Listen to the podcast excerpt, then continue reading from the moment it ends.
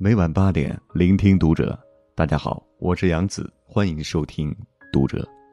今天晚上，我和你一起来分享的这篇文章来自木棉姐姐。十二年前，意大利第一个站出来帮我们；十二年后，中国终于还了这份人情。关注读者新媒体，一起成为更好的读者。前几天，我看到一条新闻：塞尔维亚总统宣布全国进入紧急状态，并向中国请求援助。听他说的这一番话，突然觉得很心酸。堂堂一国总统，面对肆虐的病毒，束手无策；近在咫尺的邻居，自顾不暇，指望不上，最终只能把希望寄托于远在万里的中国。塞尔维亚不是第一个孤立无援的欧洲国家。三月十日，意大利紧急求助欧盟和中国，但一圈下来，没有一个欧盟国家响应委员会的号召，只有中国做出了回应。气得意大利驻欧盟大使发表文章怒批，这并不是欧洲团结的好兆头。结果，还没等意大利平息完欧盟拒绝援助的怒火，中国抗疫专家组就带着华西天团和三十一吨医疗物资。四十二箱防护服直奔意大利而去了。看到这一幕，曾经对中国抱有偏见的很多意大利人民也被中国打动了。他们跑到中国使馆的官方脸书主页，说着 “Greasy”，比红心向中国人表达谢意。罗马上空还响起《义勇军进行曲》，并有人大声高喊 “Greasy China”，用国歌致谢，这是他们能想到的。最直接的感谢方式。继四川医疗队后，浙江、福建省也派出赴意紧急救援医疗队。马云捐赠给意大利的一百八十万口罩和十万份检测试剂也正在紧急运输途中。岁寒知松柏，患难见真情。只有在危急关头，才知道最后谁才是真朋友。派出最强医疗团队，克服困难。尽最大努力驰援意大利，我们说到做到。一开始，王毅外长回应将支援意大利时，很多网友不解：捐物资就行，医疗人员还是算了，毕竟他们连口罩都不愿意戴，之前还嘲笑我们中国来着。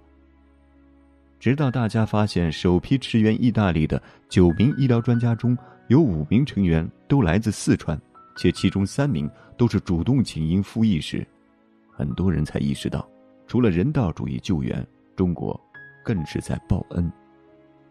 上世纪八十年代，中国医疗条件落后，于是便向西方国家求援，可求了一圈下来，也没人搭理我们，只有意大利向我们伸出了援手。一九八八年，意大利政府无偿帮助中国建立了好几个急救中心，其中包括最大的重庆市急救中心。那年春天，意大利总理还亲自来中国参与重庆市的急救中心落成仪式，并带来三百万美元的设备、十九辆先进的救护车以及全套 ICU 病房装备。直到现在，重庆市急救中心还在发挥作用。更重要的是，二零零八年四川汶川大地震，意大利在地震当晚就主动联系了中国，表示愿意提供支持和帮助。成为第一个向中国伸出援手的欧洲国家。意大利听说我们帐篷缺口很大，短短几天就用三架飞机运来四百一十顶帐篷，还派了十四名急救医学专家帮我们建立了一座设施完整的黑科技流动医院，有九百多个伤员是在意大利专家的指导下转危为安。抗震救灾结束后，他们把整座医院和所有设备。都留给了四川人民。意大利的这份情谊，川人从没忘记，中国也没忘记。滴水之恩，当涌泉相报。十二年前，意大利倾力援助中国；十二年后，中国知恩图报。正如小米在捐赠意大利的物资箱上引用古罗马哲学家塞内加的诗：“我们是同海之浪。”同树之叶，同源之花，在互帮互助中，中意两国友谊桥梁才会更坚固；在携手抗击病毒中，人类才更有胜算。新冠肺炎率先在武汉爆发后，中国遭受了很多骂名，当然也得到过来自国际社会的善意。日本山川异域、风月通天的祝福；巴基斯坦拿出全国医院库存口罩给中国；俄罗斯捐赠二十三吨医疗物资及五十万只医用口罩。疫情之初，伊朗就向我们捐赠了物资。而今，海外疫情越来越糟糕。中国做好自身防控的同时，也在向世界伸出援手。投我以木桃，报之以琼瑶。对海外最先爆发的日韩，我们在自己的医疗物资都还紧张的情况下，紧急向他们捐赠检测试剂、口罩、防护服。对国情特殊的伊朗，我们不但第一时间给他们捐赠了医疗物资，还派出志愿者、专家团队。伊朗驻华大使馆公布捐赠渠道后的短短二十四小时内，就收到中国人民捐赠的四百万善款。塞尔维亚总统向中国请求援助，我们援助的物资当天即到，总统发推特亲自感谢。对被新冠肺炎和蝗虫灾害双重打击下的巴基斯坦，我们除了捐赠抗疫医疗物资，还包括蝗虫防控物资。